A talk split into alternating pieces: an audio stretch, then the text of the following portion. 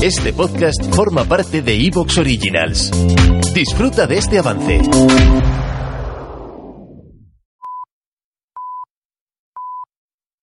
Soy Fernando Díaz Villanueva, hoy es 24 de marzo de 2021 y esto es La Contracrónica.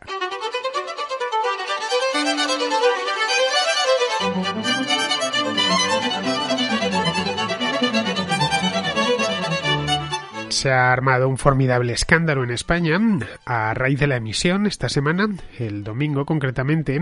en Telecinco, de un reportaje documental sobre la vida y los problemas conyugales de Rocío Carrasco, un popular personaje de la prensa del corazón, hija de la tonadillera Rocío Jurado y del boxeador Pedro Carrasco, fallecidos ambos ya hace ya bastantes años. La historia, que en principio pertenecería a lo que se conoce como Crónica Rosa,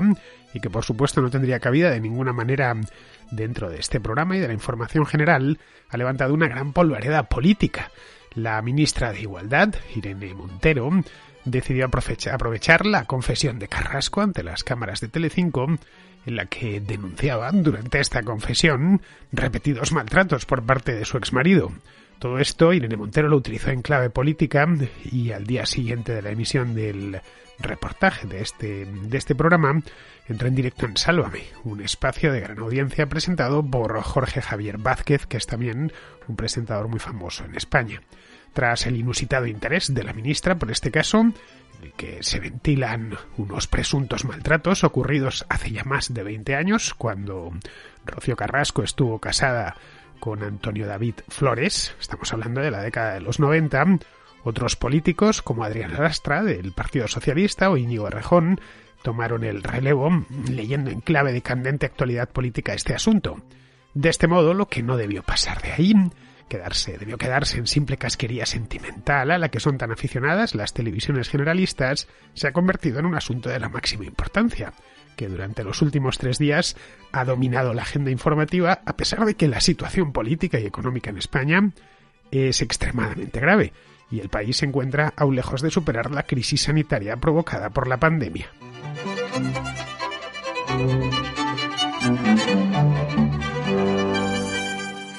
El que más y el que menos, bueno, al menos en España, por lo menos, eh, no sé, fuera de España si llegará a ser conocida, pero en España es muy conocida, sabe quién es Rocío Carrasco,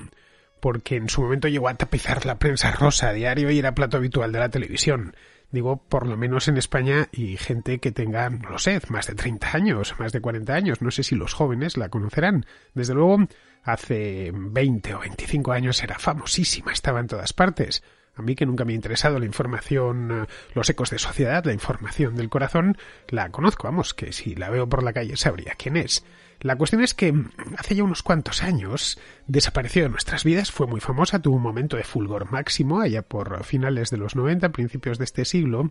y luego desapareció de nuestras vidas, y al menos el que suscribe, que soy yo,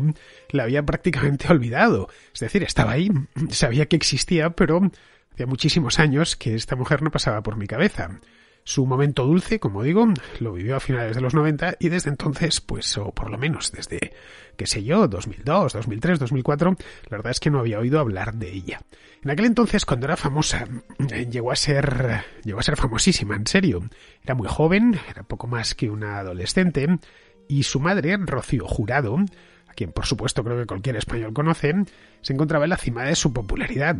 ser hija de Rocío Jurado le valió el sobrenombre, el sobrenombre que, por el que se le conocía, por lo menos en la España de los 80 o los 90, de Rocillito, porque era la Rocío pequeña, claro un remoquete que ella consideraba afrentoso y que la interesada tardó bastantes años en quitarse, pero bueno, que aún mantiene en la memoria colectiva, a pesar de que Carrasco ya no tiene nada de adolescente ni nada de jovencita. Es una mujer que tiene ya más de 40 años. He ido a mirar el año en que nació, nació en el 77, así que este año cumplirá 44. Se conserva muy bien, por lo demás. Bien, desconozco la razón por la que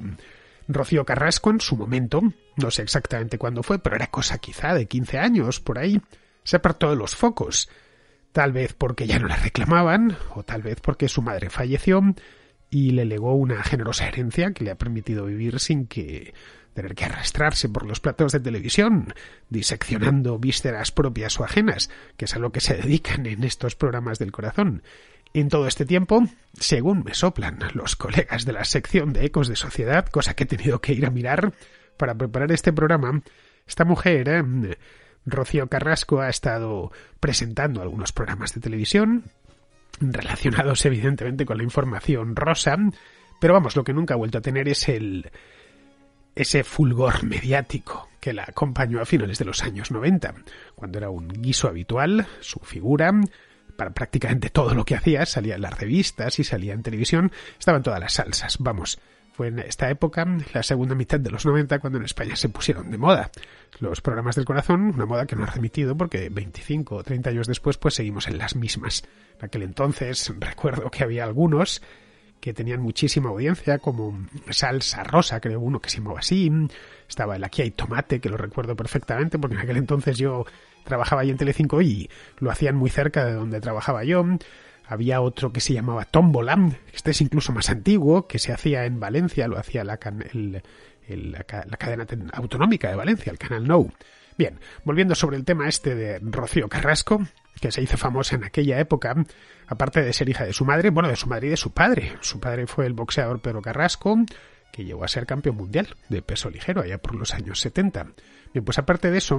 Rocío Carrasco obtuvo renombre, aparte de ser hija de quien era, gracias a un matrimonio precoz. Bueno, precoz, se casó creo que con 18 años, breve y fallido, con un tipo llamado Antonio David Flores, un agente de la Guardia Civil en aquel entonces, luego ya dejó el, la Benemérita, era también jovencísimo este hombre,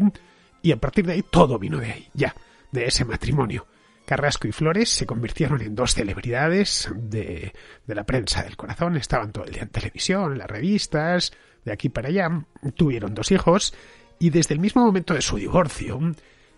el divorcio se produjo en 1999, es decir, hace ya 22 años, comenzó entre los dos una agria disputa por la custodia de los niños, a quienes los padres, siempre tradicionales a fin de cuentas, tuvieron el detalle de bautizar con eh, su nombre, a la niña la llamaron Rocío y al niño la llamaron David. Hoy de niños no tienen nada, ya son, pues creo que son dos adultos. La mayor es, eh, pues mayor de edad, pero sobradamente además. Bien, todo esto, la boda,